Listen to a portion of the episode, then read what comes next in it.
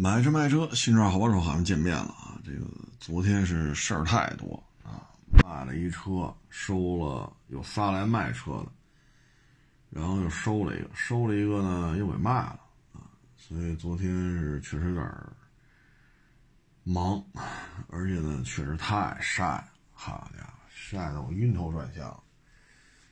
哎呀，回到家这实在是扛不住了啊，所以。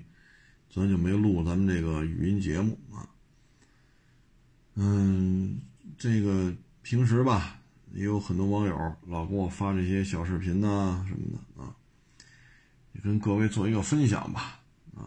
首先呢，就是一个电动自行车和摩托车相撞啊，这个呢是怎么算呢？就是说，电动自行车啊，它在。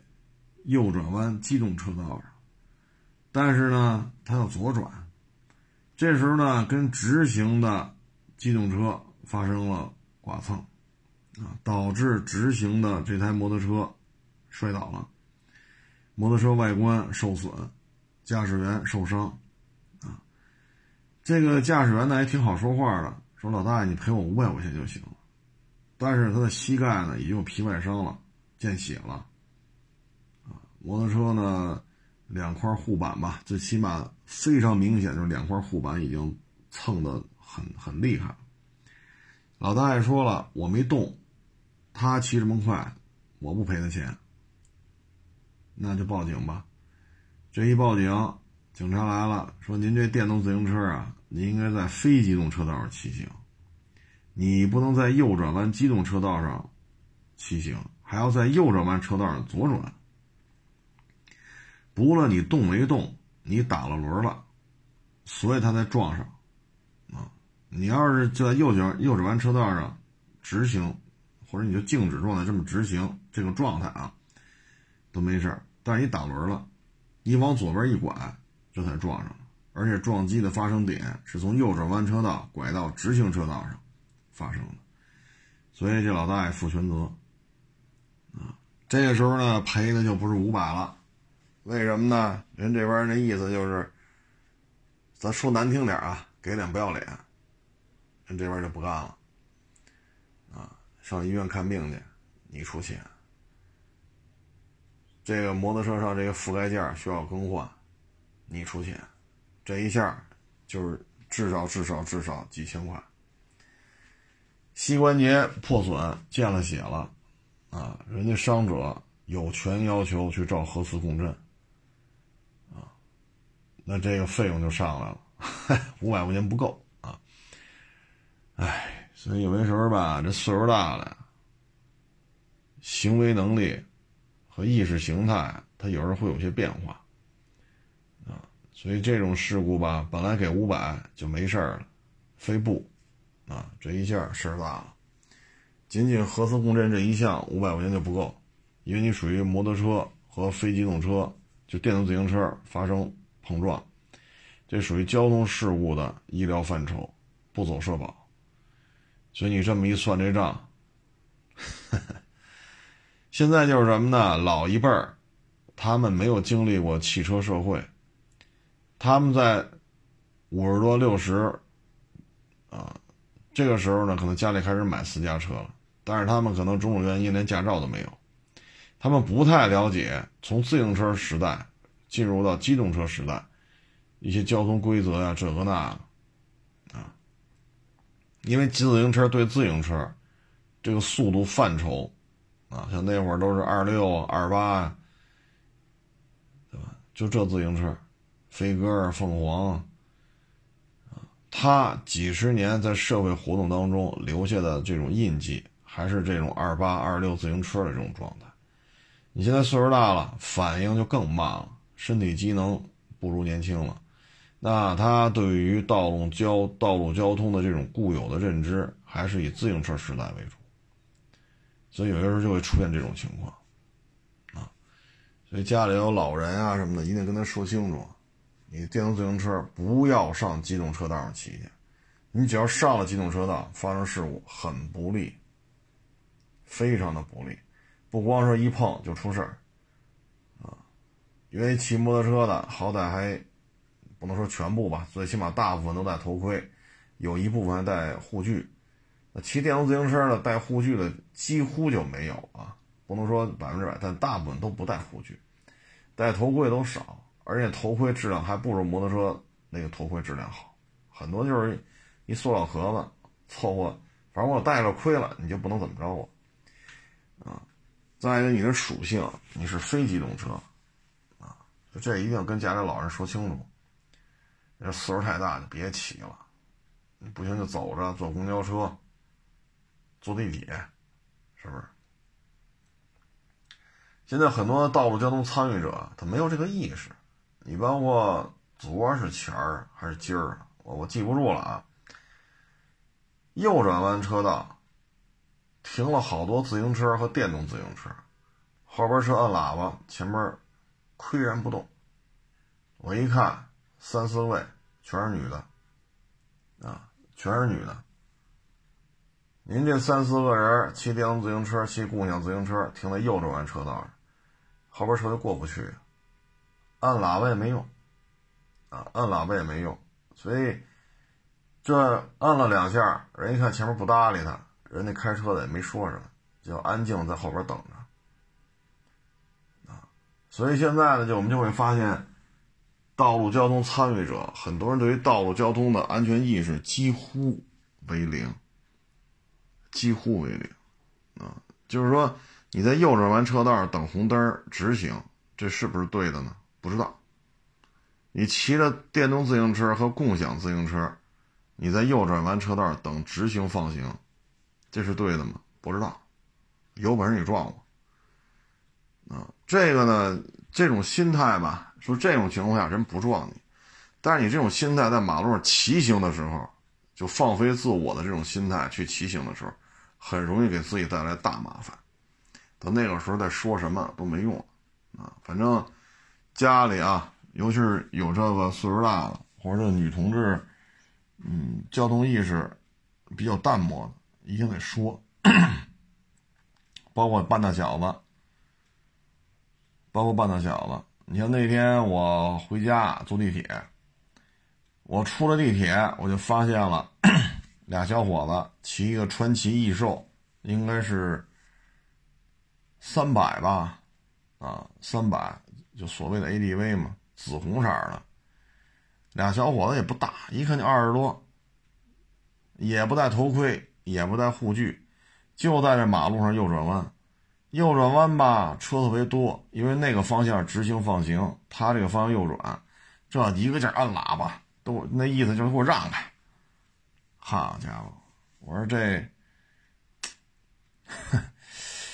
这这爹妈肯定是不太懂这摩托车，你不能让孩子这么这么骑出去，那车很好认，川崎的嘛，川崎异兽三百，粉不拉几的，啊，你说你又不戴头盔，你又右转，你又按喇叭，这躲开那躲开的。你说这个习惯呀，当然了，他这么过啊，我目送他开走，他谁也没撞着。但是这种这种驾驶惯性，这种思维的惯性，会给他带来大麻烦的。这真的是一个，就是很多事情是萌芽状态，就要遏制住。啊，但是现在很多父母呢，就像刚才说的，他没接触过这摩托车，他也不了解这摩托车应该怎么操作。啊，骑慢点啊，注意安全，也就到这儿了。打小也没有跟他沟通过，这卡车你应该跟他保持一个什么距离？他的盲区在哪里？私家车应该怎么注意？实线是干嘛的？虚线是干嘛的？摩托车的危险性在哪？摩托车的优点在哪？打小家里对这也不懂，打小没灌输，孩子有点钱啊，反正这车也不算太贵啊，照不像大金翼、大哈雷。这都不贵，那买回来就这么骑呗，很危险的，很危险的。咱先不说警察抓着你扣不扣分的问题，就是一旦你发生了摔车，你不戴头盔，你不戴护具，这马路这硬度可是比脑袋瓜子硬啊！一旦这种意识，这种。思维的这种状态没有跟上，这将来就是很麻烦啊。这跟它排量大排量小没关系，就像刚才说那电动自行车似的，和那共享自行车，你就非得在右转弯车道等着直行的红灯放行，这是意识问题啊！没有这个安全意识，没有道交法的意识，你大小伙子也好，小姑娘也好，啊，中年人也好，老年人也好，没用。只要是撞了，该死还是死，该伤还是伤，对不对？啊，所以这就是一个意识的问题。哎，这咱就还有一个呢，就是天热吧，可能是啊，现在可能大家这火气都比较大。我是昨儿吧，微博发了一视频，啊，是一个开路虎的跟一个开奔驰的。就发生了连环碰撞，那开奔驰的没完没了的撞那女的吓得哟，哎呦，都快哭了，打幺幺零报警。然后今天呢，我又转发了，转发是什么呢？是当地公安机关发的一个警情通告，两个驾驶员全都拘留，开路虎的也要拘留，开奔驰的也要拘留。但咱只看那段视频的话，咱们看到的，就是黑色奔驰在撞这台路虎，反复的撞，反复的撞，啊。那警情通报是怎么写的呢？他别人家，然后是摁喇叭还是怎么着？具体我忘了，但是我就记住一点了：开路虎的别了这个奔驰，然后还伸中指，所以把奔驰给惹急了，后续才发生这种连环的冲撞。那奔驰的是拘留，路虎的也拘留，所以像这种情况吧，就是控制好自己啊。控制好自己，忍一时海阔天空，啊，你进一步管吃管住，啊，这就属于没控制住自己的言行。天热啊，都烦躁啊！你要昨天大太阳底下，好家伙，哎呀，从九点多一直忙到忙活到下班，啊，基本上就就基本上三分之二时间都在太阳底下站着。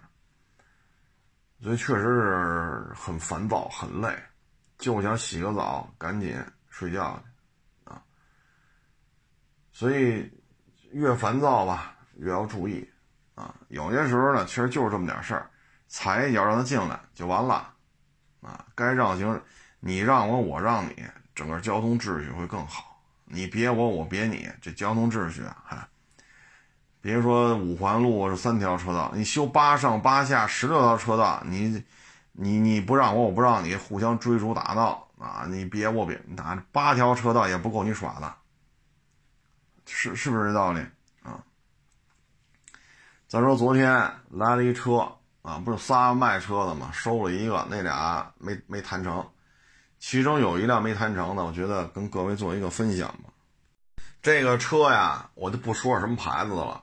我也不说是哪年的了，因为我们没收，我就不跟人说这么多了，或者影响人家卖给别人啊。咱别干那种说，车没卖够我就给家曝光，我不干这事儿啊。这车呢，我就只能说到这儿，它是一豪华品牌的车啊。这车为什么我觉得有意思呢？就是这个车是一家车行从四 S 店拿的，这家四 S 店的老总我也认识。这家车行的老板，我也认识，啊，还都聊过天还都去人那儿聊过天人家也来我这儿聊过天然后呢，这台车啊，它有意思在哪儿呢？我们这网友在他店里买的，当时说的是原车漆，但是我们来了一看，好家伙！翼子板肯定是动了，大灯也动了，后备箱盖也动了，啊，还原车漆，全车我们找来找去啊，就三四块原车漆了，剩下都不是，啊，然后趴地下看吧，这时候撞的还比较厉害，为什么呢？为什么说这台车有意思呢？就是趴地下看就觉得车后半截啊底下肯定是有过事儿，啊，然后米查记录，好家伙！这台车屁股撞过三回，啊，其中最严重的撞的啊，连后悬挂都给撞报废了，啊，杠皮子呀、后备箱盖全给干报废了。你说撞的有多厉害？就这样，原车漆。我们这网友吧，人呢也比较善良。你说原车漆就原车漆吧，买。买回来呢，在他自己手里吧，也撞过，但是只撞过一次，啊，因为这是后屁股撞过三回，车头撞过一回，两侧的这种剐蹭咱就不说了啊。哎呀，我说这车，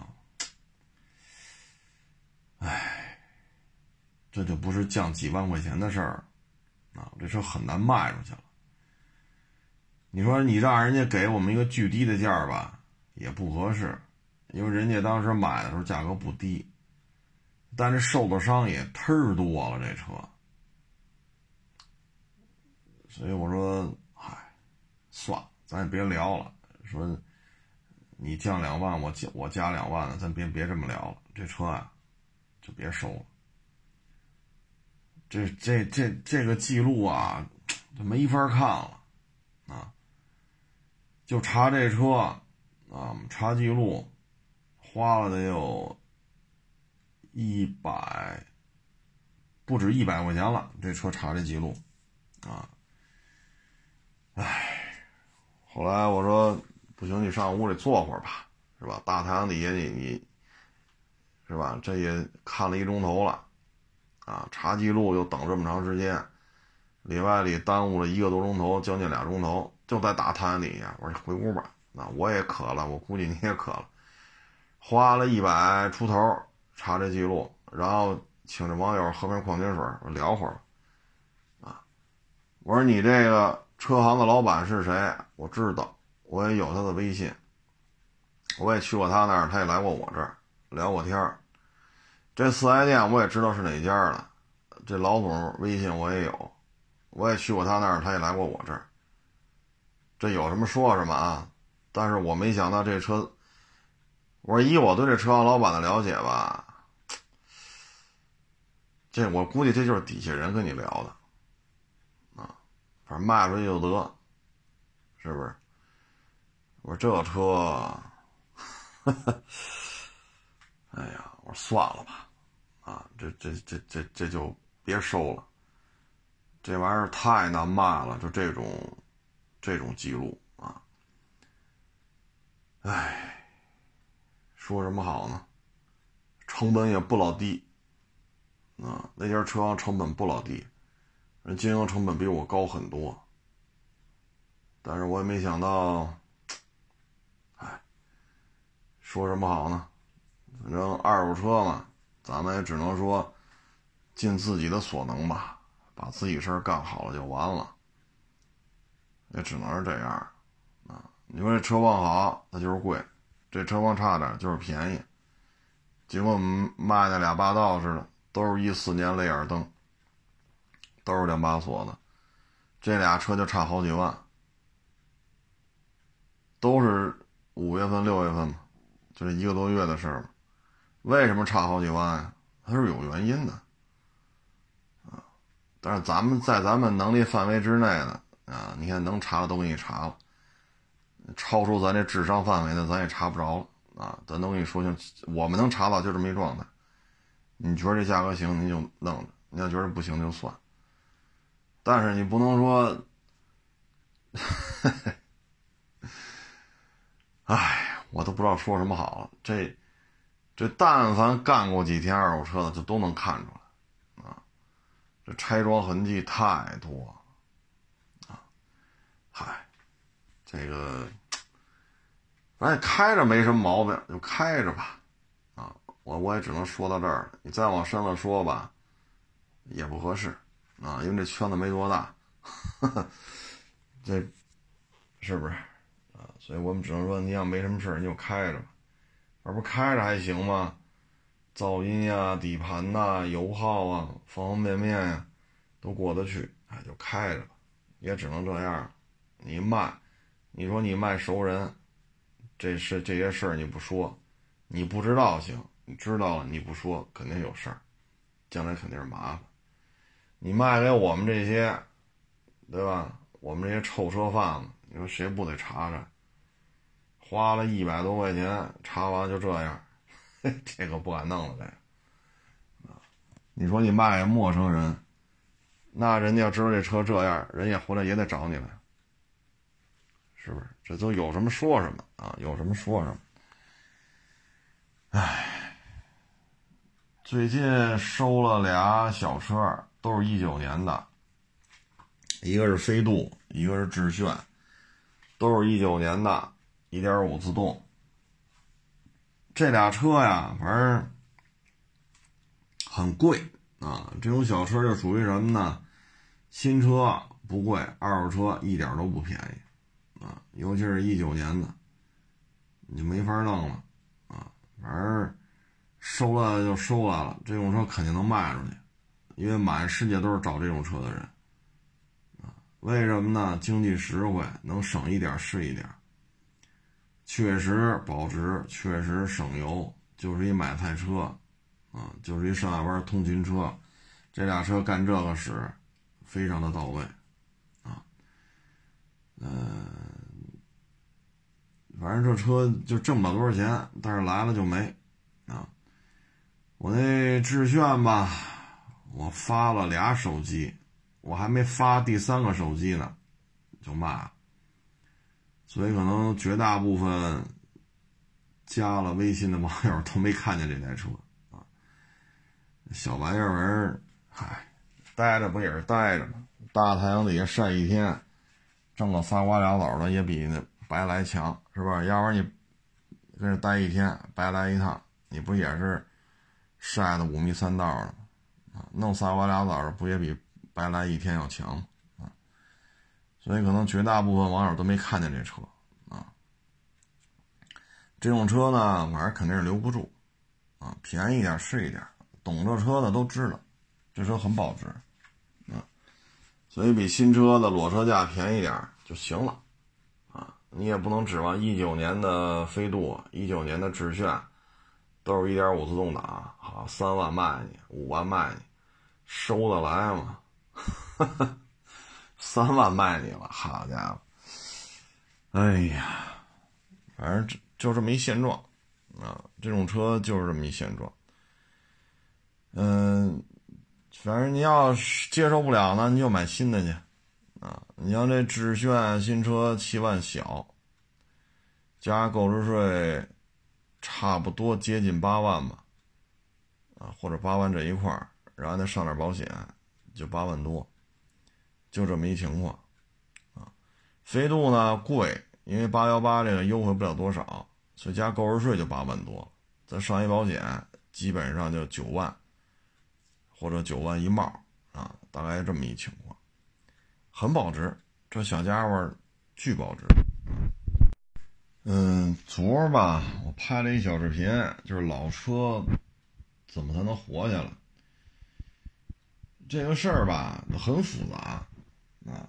那复杂到什么程度呢？我举个例子，你说零七年的车，都是北京上的牌我们就遇见过啊。零七年的车国二，零七年的车国三，零七年的车国四，都是这一年。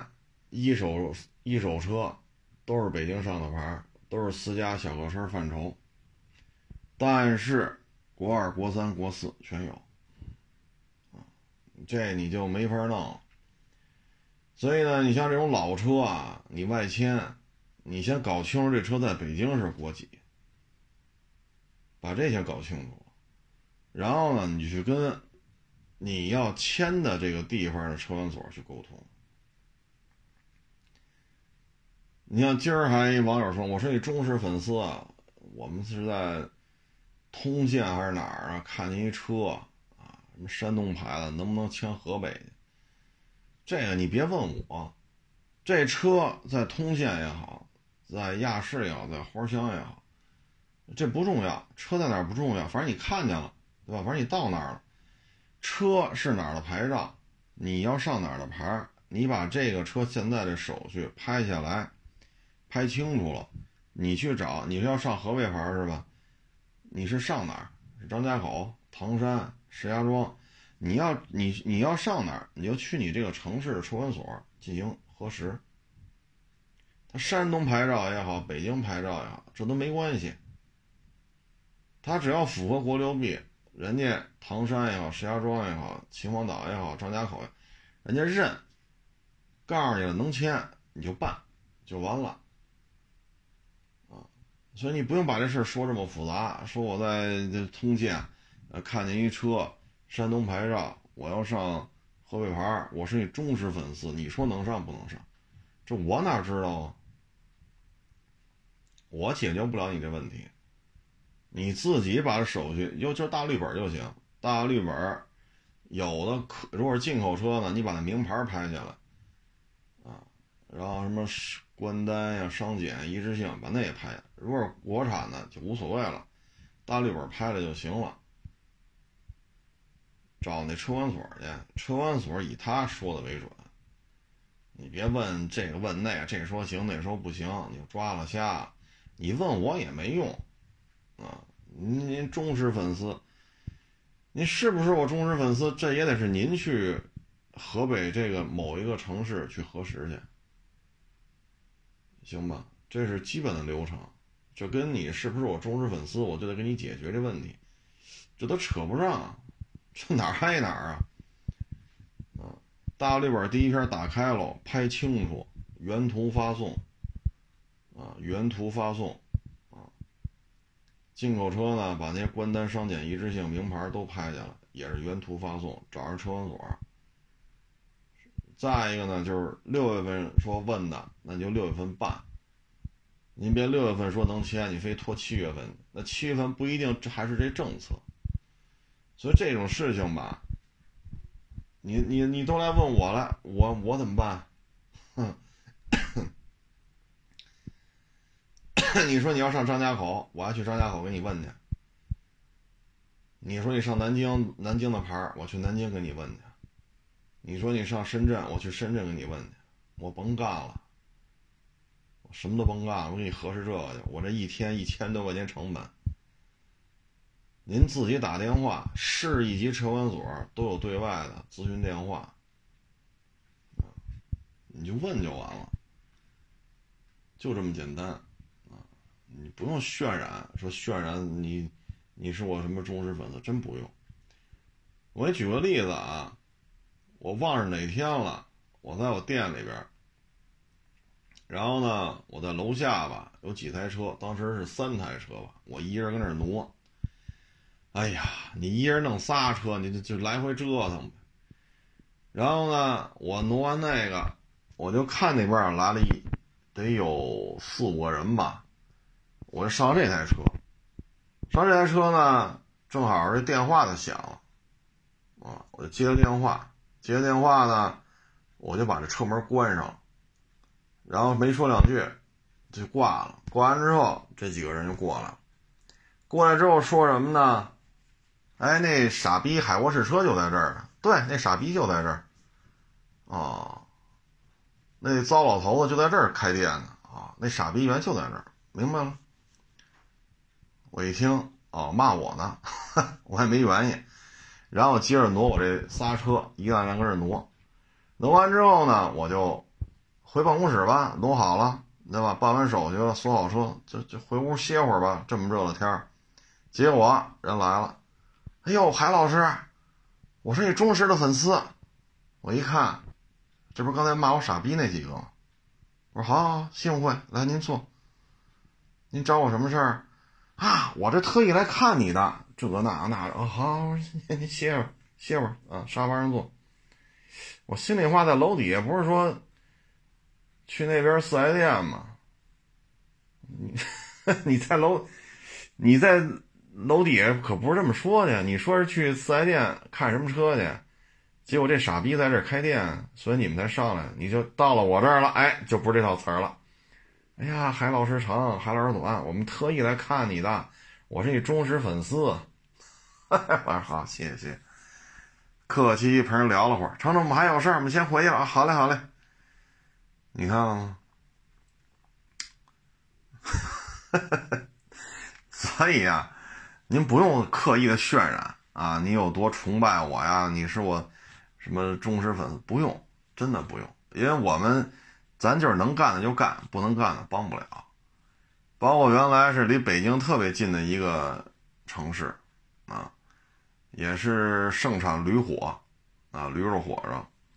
问啊，这个港口图了怎么着？我告诉啊，哪个好啊？聊两句。买回去之后又问了，我这图乐加什么机油好啊？我说啊，您跟四 S 店联系。这就不干了，你臭傻逼，你有什么可牛逼的？问他们你机油加你给我废什么话呀？傻逼，然后就给我拉黑了。我一看，哎呦老天啊，海老师海老师叫了我就微信里啊，就得叫了五六回了啊。哎。你说这事儿闹的啊，就什么都是我们应该的啊！你加什么机油，我得管你；你要买什么样的途乐，我得管你；什么色的保值，我得管你。啊，四驱怎么用，我还得管你。你跟我这消费了吗？一分钱不消费就白嫖呗。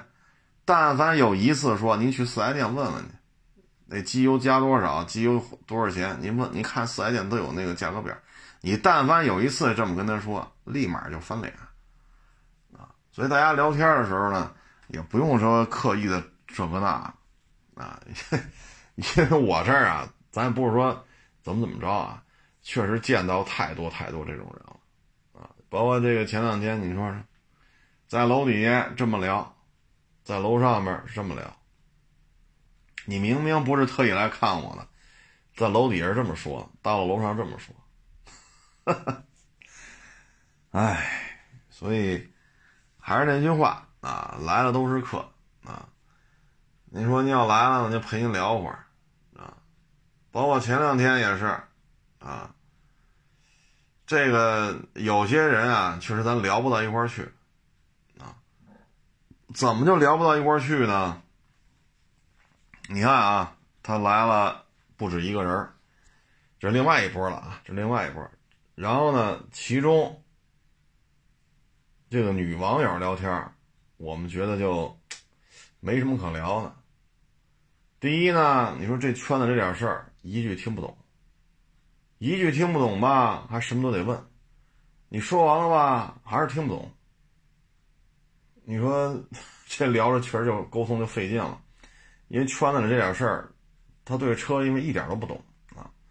你再往下聊呢，我给他我给他说了个例子，因为他是干互联网的嘛，我给他举了个例子，我就说啊啊，一个女的怀孕了啊，然后是仨月吧，好像是说得买个 MPV，她老公呢就是把自己的车卖了，然后呢就给了这个史上最高收购价的某某某二手车平台，先给他百分之八十。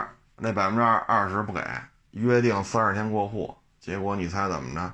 五十多天了也不给他过，但是她已经怀孕三个月了呀，她就不能再去挤公交、挤地铁了呀。私家车又搁你这儿了，那得是吧？就天天打车啊，这也不方便呀。三十天之后还不能过户，这不就拖了二十多天吗？一共五十多天了，几番沟通就是不给解决。也不给你过户，也不让你把车开走。最后呢，发生争执了，这边就几次去都没人搭理他，爱咋咋地，爱哪告哪告去，活该！你挺着大肚子没车坐，你活该啊！就吵到这种程度，这女的一生气就流产了。最后呢，找到某电视台啊，然后就曝光的。当时我在那儿嘛，我是做节目嘉宾嘛，法律顾问相当于。律师也是女的，这个，对吧？这事主两口子都来了，这女的也跟那儿哭，律师也跟那儿哭，哎呦，哇哇的哭，真是太惨了。然后我跟他说这事儿，你这来这网友说什么？那不能赔他钱，赔了钱说明我们错了，我们这模式都有问题，坚决不能赔他钱。我一听啊，嗨，你该干嘛干嘛去。你也是个女的，那。流产呢也是个女的，所以有些你说怎么聊？你问二手车这个互联网模式有什么问题，我就给你讲什么案例。讲完了嗨他还理直气壮的，那就别聊了，你该干嘛干嘛去了。因为你也是女的，你也有怀孕的时候，那个事主也是女的，人流产了，完了车还被人扣了五十多天，这边宁可拿钱去堵这个媒体的口，也一分钱不赔，你还倍儿倍儿高兴，就得这么做啊，这么做是应该的呀。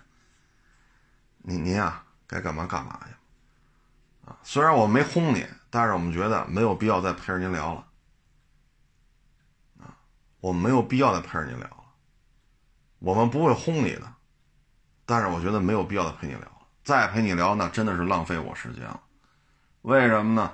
你也是个女的，那个也是个女的，哈 哈我也只能说到这儿了。啊，所以聊得来就聊，聊不来呢，我们也不会轰你的。咱就接着聊就完了，啊，你自己不愿意聊了，那您就走，我们不可能说甩脸子臊着你，我们也不能这么干，那毕竟大热天来的嘛，是不是？前两天呢，看了篇文章啊，也挺有意思的，就是外卖摧毁了中餐，啊，或者说中华美食毁在谁手里？外卖，这话是怎么说呢？他是这样。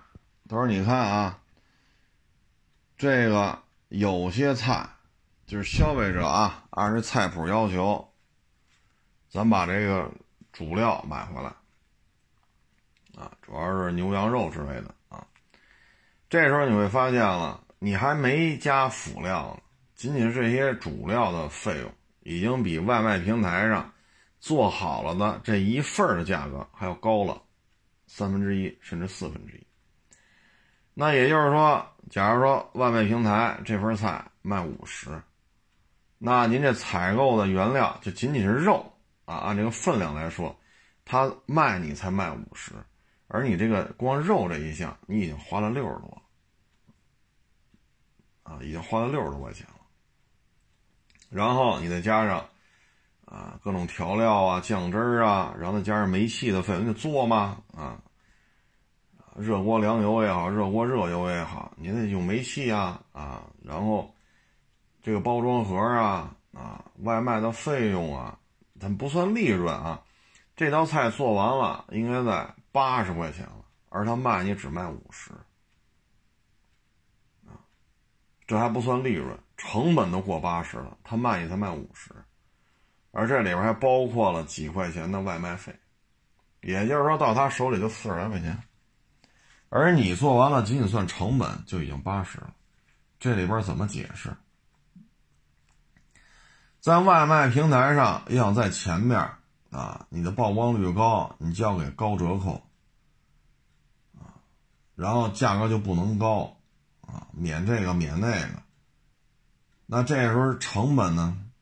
成本是逐年在增加的。除了猪肉最近价格在快速下调，剩下的肉类的价格没有什么变化，所以这个就会导致什么呢？这道菜怎么给你做出来？大差不差的情况下，怎么能够成本低这么多？我还得有利润。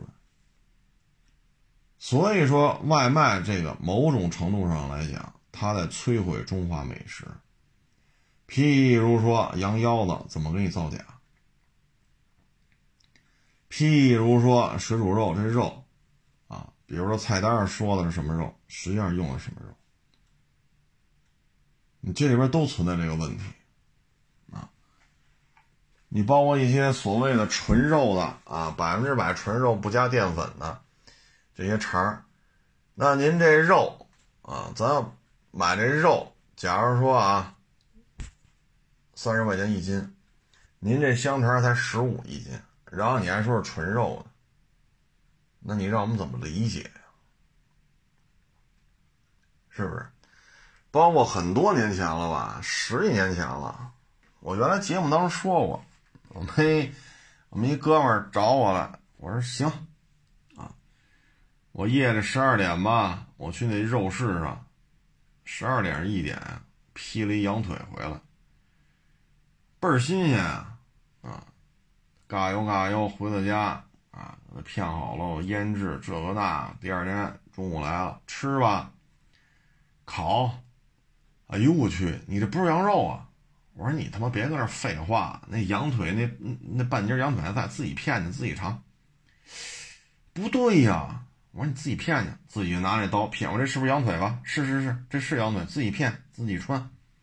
片完了，穿完一烤，哎呀，那我们家楼下那羊肉串是什么肉啊？这我节目当中说过几次啊。我说：“你看这羊腿，我给你片了点对吧？腌制好了，你来了一烤，你告诉他们这不是羊肉，自己骗去，是不是羊肉吧？哼，那这是羊肉能分出来，能分这确实羊肉，自己骗，自己穿，自己烤，得傻了，傻了，因为他在他们家楼底下吃那，跟我这个根本就对不上味儿了，而我这正经八百羊腿肉，所以他那是什么肉？”鹅肉、猪肉，啊，还是什么什么肉？那肯定不是羊肉，也不会是牛肉，因为牛羊肉价格太高了。所以他有时候就胡来了，啊，这种外卖这种速食文化，唉，它整个就让中华美食啊，其实外卖平台上谁死的最快，就是这些精心烹制的中华美食。就他们死得快，为什么呢？你的出菜慢，你的成本高。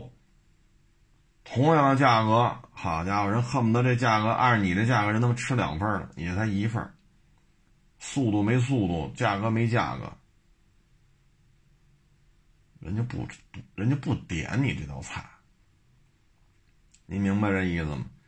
所以最终都是素食文化。你包括这宫保鸡丁那不都是这炒花生豆吗？皮儿一搓，就拿它当这个宫保鸡丁里边的花豆了。至于这鸡肉，嗨，熟就完。你包括这勾糖醋汁，勾什么勾啊？番茄酱。那您真跟这糖啊醋跟这拿勺儿逛荡，哎，盛来再勾这汁儿。你真这么做了，人还吃不习惯。所以这就是现状！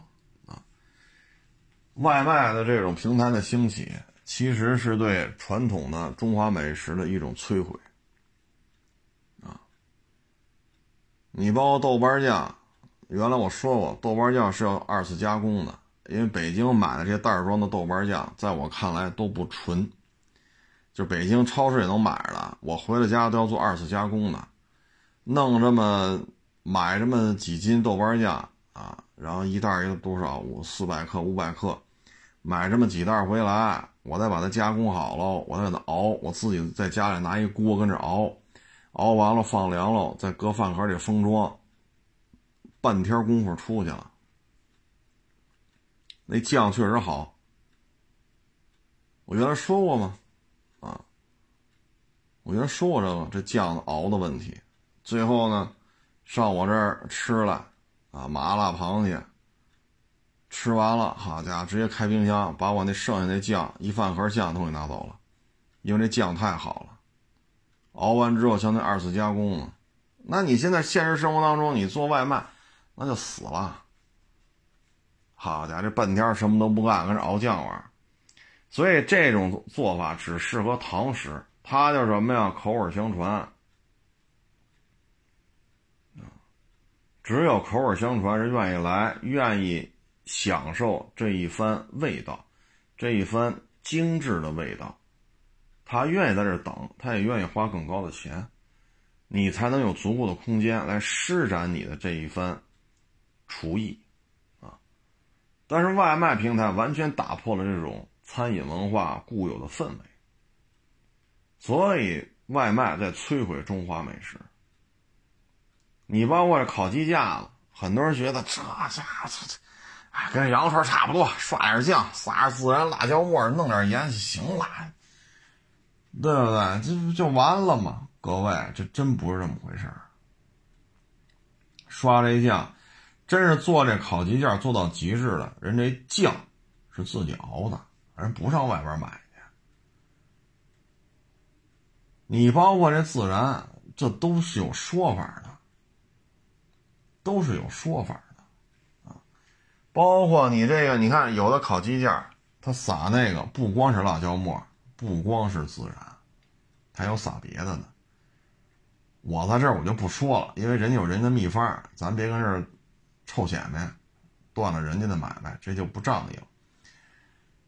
不是说撒是这些违禁品啊，人家不是违禁品，人家火候什么时候撒都是有讲究的。包括原来我也跟大家说过，就是那个孜然，非常好的孜然，品相非常好啊，也非常新鲜的孜然，它。我们当时是怎么出来的？打成沫了，我记得好像现场打成沫，打成沫拿塑料一封装，就搁那橱柜里了。哎呦喂，就这袋孜然，我跟你说吧，相当长一段时间，我们家这厨房的味道倍儿香，就是孜然那股香味儿。为什么呢？你买的是上乘的，品质非常好的孜然，你要把它打成沫，然后自己拿塑料一系。你自己烤点什么东西往那一撒，哎呦，那味道就是不一样。你包括辣椒末，撒辣椒末，撒孜然末，这都是有讲究的。包括刷这酱，包括你提前腌制，啊。但是现在这种这种快餐速食文化，它容不得你这么折腾，对吧？你包括原来咱也说过羊蝎子的问题。羊蝎子出这个去除膻气味也是有诀窍的，它需要时间的，不是说五分钟、十分钟、二十分钟、半个小时你搞不定。所以它有些东西素食文化只适合于，哎，怎么说呢？所以它还是需要堂食。堂食呢，就是你来了，你看到了，你闻到了，嗯，色香味俱全，我愿意在这耗功夫。我愿意花这钱，啊，但是现在干餐饮吧，这个房租成本太高，人工成本也太高，没法弄，啊，真的是没法弄。唉，说什么好呢？呵 呵所以你看，有些特别有名的馆子，人家外卖啊，基本上都不做，啊，基本上都不做。嗯，其实北京有一些老馆子，大家都可以去转转。最简单的呢，就是驻京办系列。啊，驻京办系列，驻京办它在北京呢，它这个驻京办它一般都有一个食堂，啊，或者叫饭馆。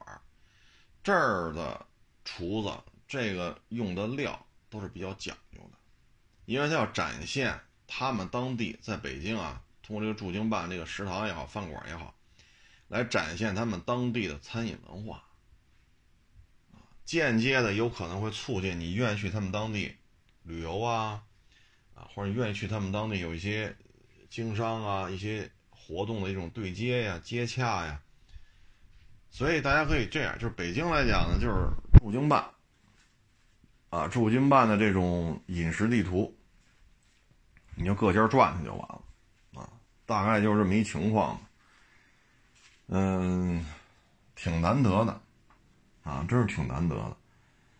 包括那天我看谁发给我的，就是切那胡萝卜，人家在刀底下啊架了两根牙签儿，两根牙签儿劈开了，然后刀呢架在，等于把俩牙签跟人字似的，放在刀头刀尾，中间是萝卜，在案板上就这么一切。把一根胡萝卜，啊，不是，那应该是萝卜是白色的，不是胡萝卜。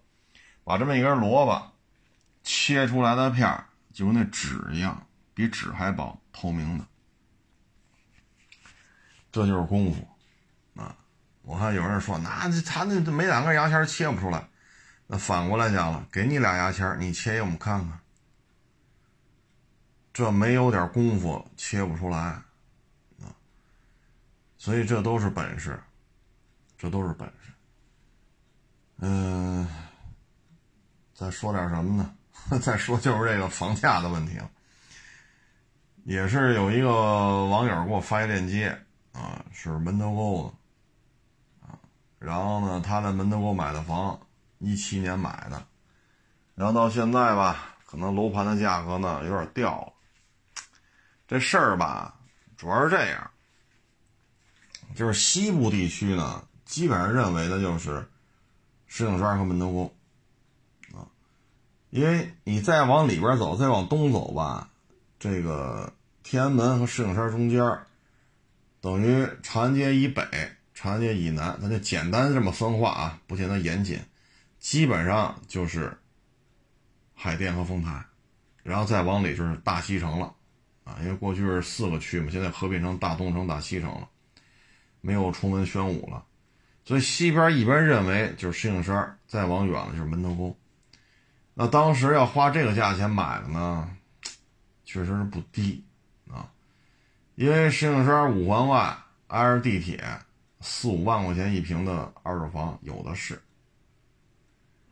你像远洋系列那还沾点学区呀，进了五环了呀。挨着地铁呀，那儿也就是七八万，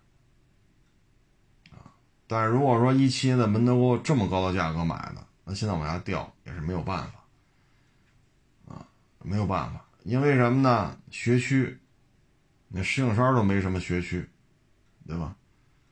然后你说地铁，现在门头沟只有一个 S 一轻轨磁悬浮，但是也没修几站，所以。我觉得是这样，就是宜居，啊，门头沟很宜居，因为依山傍水嘛，啊，你像双玉环岛边上，你奔双玉环岛奔北开，你看那马路边就是河，一直顺着你开到山里边，马路边始终都是河，所以真是依山依山傍水，所以说从宜居的角度来讲还是不错的，风景也不错。然后呢，也没有那么多嘈杂的东西，所以呢，比较安静，比较宜居，啊，门头沟主城区吧，就是双玉环岛啊，双玉环岛左边、右边，然后再往里边一点，就这一片，宜居是没有问题的，啊，小时候我们还老去，你像门头沟的那叫什么那个电影院。然后是一百吧，还是叫那个百公司？我忘了叫什么名了。小时候老说，是叫一百，好像是是门头沟一百，还是门头沟？是是叫我我真是我是你看小时候老去，现在想不起来了。啊，这边就是电影院，那边是百货公司，啊，就百货大楼吧，啊，或者百货商店。毕竟这都是八十年代的事儿，现在真是记不住了。我忘了是叫什么了，是叫大百啊，还是一百呀？啊，然后这边是电影院，可繁华了。你想想，八十年代，这就是门头沟特繁华的地方，啊，都得从石景山去那边转转去，啊，因为那儿百货商百货商场东西齐嘛，东西全，所以这一片宜居是没有问题的，啊，然后这一片你看门头沟的公安局啊。门头沟的区政府啊啊，包括这一些政府部门啊，都在这一片所以交通啊、治安呀、绿化呀、空气啊，我们小的时候，我记得门头沟是不通煤气的，八十年代，到后来都给解决了，啊，政府把这些问题都给解决了，嗯，但是这个房，但是买入这个价格确实不低，啊，因为他买的价格跟北新安那一片，我忘了哪个楼盘了。那会儿楼盘开盘，北新安这个也六万，也就六万块钱。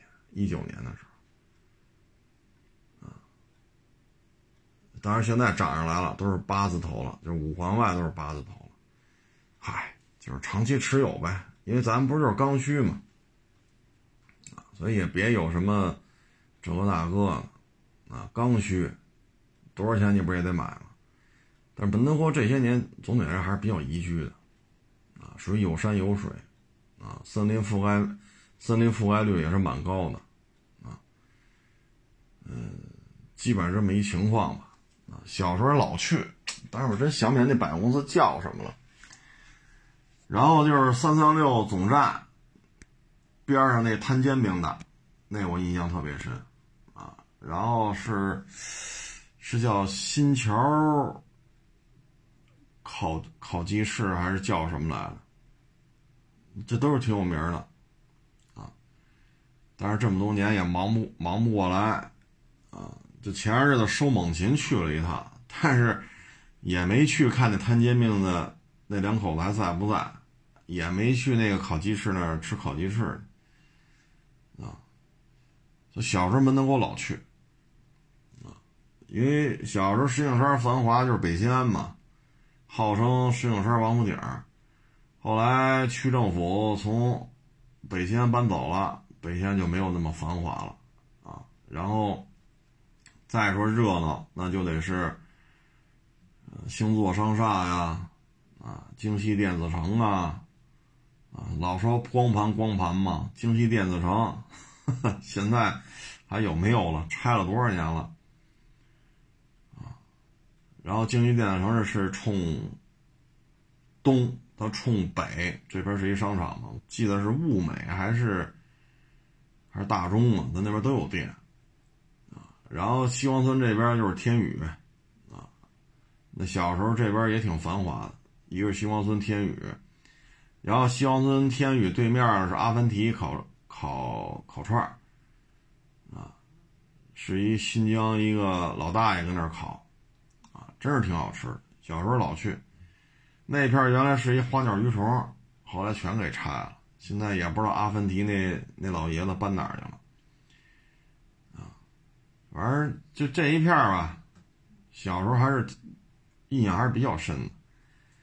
嗯，正门头沟这些年还是很宜居的，特别是双玉环岛右转，啊，沿河公园真的是很漂亮，风景真是很好啊，散散步啊什么的，反正挺宜居的。啊，至于说房价，那现在就慢慢等呗，啊，这看长线，也别有什么不开心的事儿啊。毕竟是刚需嘛，咱就得买。因为买的时候吧，石景山也没有什么新楼盘，全是二手房啊。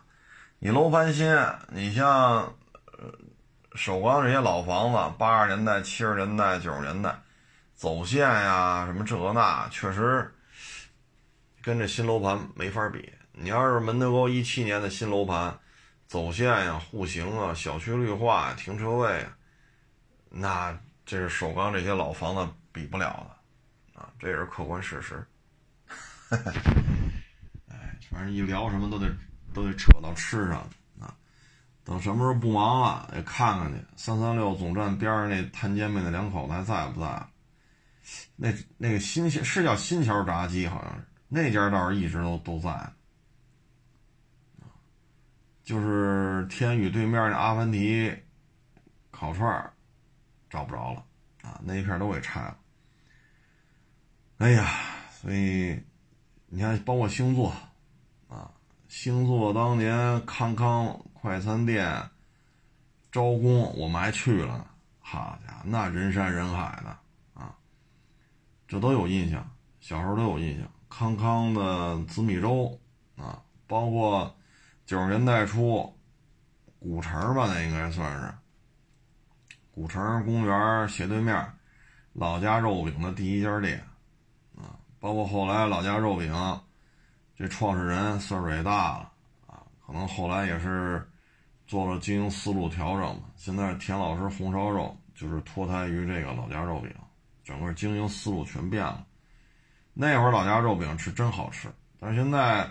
田老师红烧肉基本上不再以肉饼作为主打了，啊，也也有有时候也去吃，但是真的做不到小的时候那种纯人工做的老家肉饼，确实香，一芽一芽的嘛，切出来一芽一芽的，确实香。现在就感觉就流水线出来的，当然了，社会也变了，啊，因为洪老师洪老呃不洪老田老师红烧肉，其实店面数量也很多了。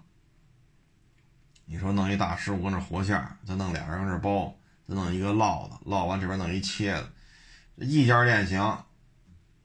你北京三十家、五十家、上百家，你弄不了了。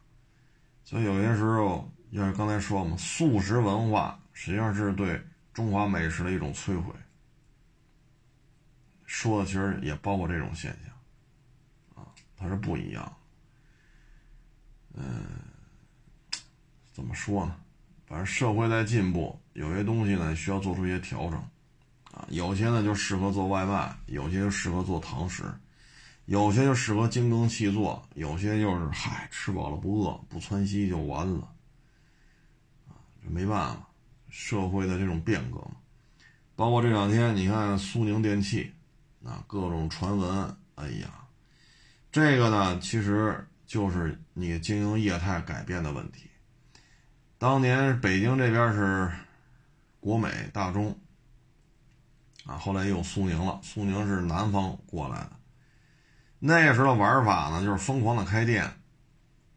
我一定要开个几千平米的店，我这儿也开，那儿也开，疯狂的开店，然后呢，才能满足各个小区的这种对于家电的这种购物的需求。在二十年前这么干是没有毛病，你做吧肯定是对的。你包括国美当时怎么起的家，不也是这样吗？但是呢，随着最近这十几年吧，啊，互联网的新兴，包括网上的交易、网上的这种服务啊，所以你看现在基本上大家就以北京为例吧，家里说买个冰箱啊，买个电视，谁还满处去找商场啊？手机打开一看，行了，就是它了。你毕竟也就这么几家了，空调就这么两三家，啊，白家电全套的海尔，这算是一个重要的供货商。然后极个别的，你像电视什么的，可能还有什么三星之类的，就这么几家供货商了。所以就买吧，就这几家了。大浪淘沙，质量啊，售后服务啊，它已经。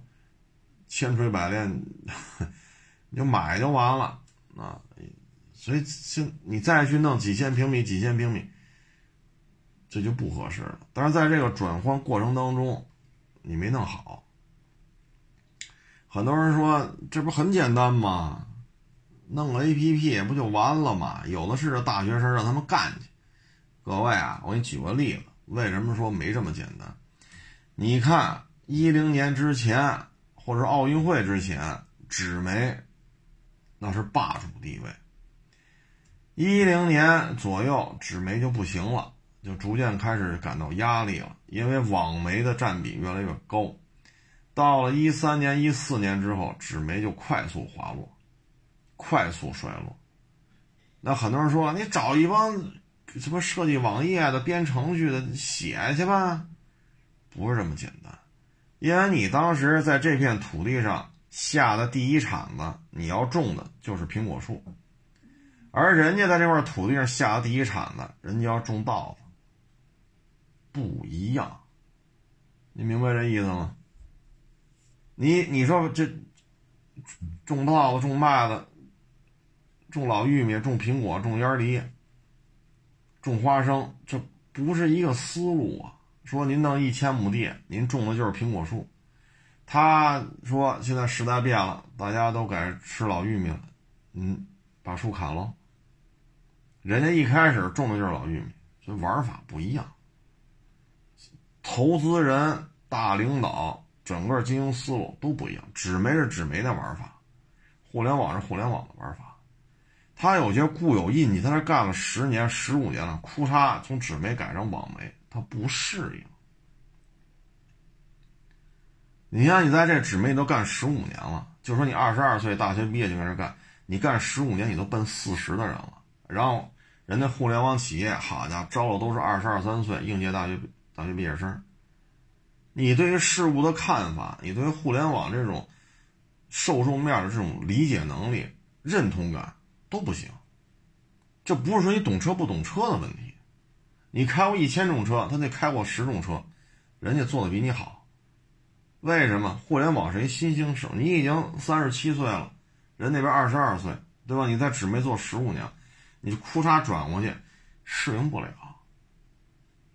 而互联网是年轻人居多，所以二十二、二十三、二十四这些大学毕业生，人家玩的就如鱼得水。啊所以就是这就虽然说这个例子不是那么贴切吧，那大概其实是这么一个状态。所以走互联网起的家，根儿上就这么起的，所以他一切思维方式都是互联网思维方式。咱当时就是摆地摊租门脸，摆地摊租门脸，从摆地摊进化到租门脸，从门脸改改展厅，咱思路不一样。你像类似的，你包括这二手车电商平台，对吧？他追求的是什么？他追的是量啊！我要给投资人一个交代。你看我这网上一百万辆在售车源，他不去考虑说你差一百万辆，哎呦我老天！你要前两天一天弄仨车，给我累的，好家伙，都受不了了。你像我这也算是对二手车略知一二了，也算是。多多少少知道点二手车怎么验的，一天弄仨，累的跟孙子似的。这他妈一百万辆，好家伙，我他妈干到死我也弄不出一百万辆车来。人家不管，你看半年一百万辆，你想想，人家一人家看人大领导嘛，来我这看我那眼神，觉得我就是一傻逼，你知道吗？那我看他，我也觉得他是个傻逼。各自有各自的思维方式。他认为我六个月弄一百万辆车挂网上了，我厉害不厉害？我认为我一天干仨车，我我可能要出事儿，我最多干俩，以后不能这么干了，最好一天验一辆，别别别弄俩，也别弄仨，实在扛不住。大家出发点就不一样，虽然表现都为二手车的参与者，二手车的从业人员不一样，所以说苏宁现在这种情况，不是说啊找几个大学生弄个 A P P 拍点照片，弄个链接。线上支付干去吧，那玩意全国这么多城市都有网点，你配送都是现成，真不是这么简单啊！行了，咱这个也不多聊了啊，这个齁老累了。谢谢大家支持，谢谢大家捧场，欢迎关注我的新浪微博“海阔试车手”微博账号“海阔试车”。